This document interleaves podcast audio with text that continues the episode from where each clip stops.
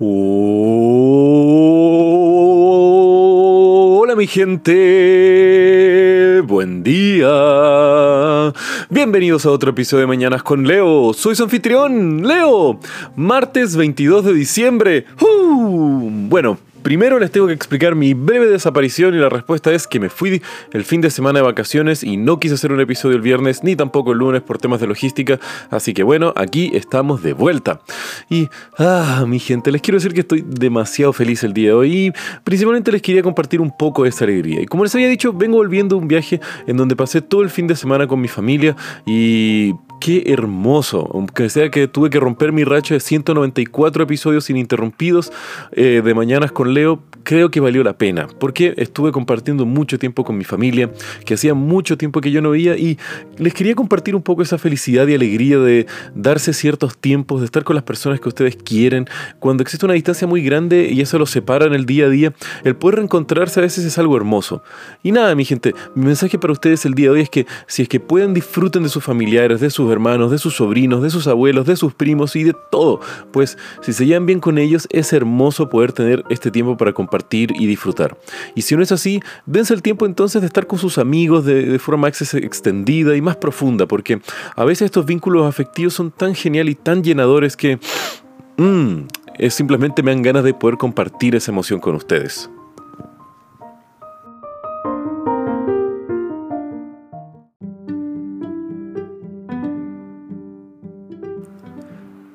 Y cambiando radicalmente de tema, hoy les quiero contar la historia de cómo una mujer negra hace posible que Uber exista el día de hoy, que ustedes puedan manejar en casi cualquier ciudad del mundo y que los ejércitos sepan dónde están sus vehículos y sus soldados en el campo de batalla. Pues les quiero contar sobre la inventora del GPS. Nacida en 1930 en el estado de Virginia, la doctora Gladys West nace de una familia de agricultores en la cual se le fue inculcada desde muy temprana edad la importancia de la educación, dedicándole gran parte de su tiempo, pues obviamente tenía que también apoyar gran parte de la labor agrícola de sus padres, fue así como desde muy temprana edad West fue una destacada en la escuela pero con un gran eh, foco en todo lo que es el área de matemáticas y física. Y fue gracias a estos logros académicos que Gladys logró una beca para poder entrar a la universidad, gracias a ser la mejor alumna de todas las secundarias del condado donde ella se encontraba, por lo que logró estudiar en la Universidad de Virginia Tech, siendo una de las pocas mujeres negras en graduarse de la universidad para la época. Recuerden, nacido en 1930, estaba terminando la universidad más o menos de los años 40, así que 40 Estados Unidos, mujer negra todas en contra. El tema fue que termina la universidad estudiando matemáticas y de ahí comienza en un principio a dar clases en distintos colegios, pero solamente pudo trabajar dos años, pues en 1956 encuentra trabajo y es la segunda mujer en ser contratada por la Marina y más específicamente por el departamento de la NSWCDD, lo cual es una sigla militar increíblemente larga, pero para hacerla más simple, era un centro de investigación y desarrollo de distintos tipos de armamentos y tecnologías navales.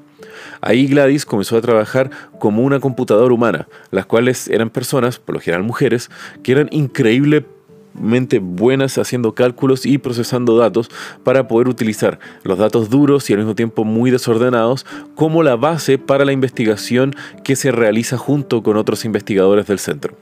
Y el tema es que West, cumpliendo este trabajo, era simplemente uno de los cuatro empleados negros de toda esa división de la Marina, lo cual curiosamente dentro de esas cuatro personas estaría quien después sería su marido, el investigador y físico Ira West. Además, en esos tiempos, West tuvo que seguir trabajando en investigaciones de, galardonados, eh, otras investigaciones que salieron de ese centro, como por ejemplo un paper que hablaba sobre la regularidad de la órbita de Plutón en relación a Neptuno, ayudando también a entender un poco el funcionamiento y las relaciones gravitacionales que existen entre los planetas del sistema solar.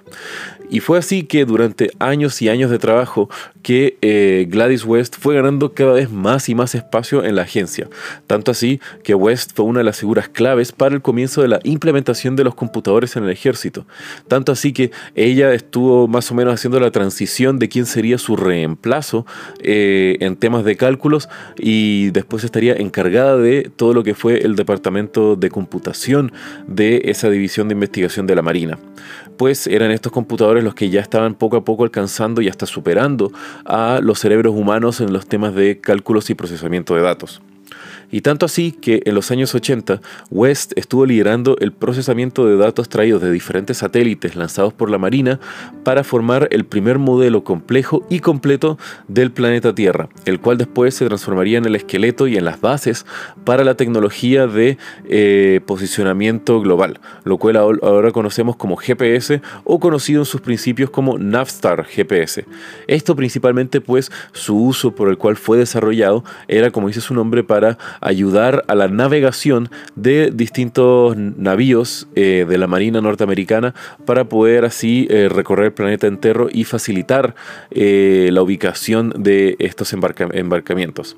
Y fue así como el trabajo de Gladys West, una brillante matemática y al mismo tiempo una líder en su época, siendo una pionera en el ejército al ser una mujer negra que logró romper con los estándares y los modelos de las organizaciones tan rígidas como donde ella se encontraba, pero que además siempre mantuvo su humildad pues no fue hasta, años después de su jubilación en 1998 que, por casualidad, una compañera de su sororidad de la universidad leyó una autobiografía que West había escrito para un evento, y así se enteró del aporte que ella había hecho a la investigación y a la ciencia del ejército. Y fue esta compañera junto a su marido quienes ambos comenzaron a llamar a prensa para hacer pública la historia de vida de esta gran mujer.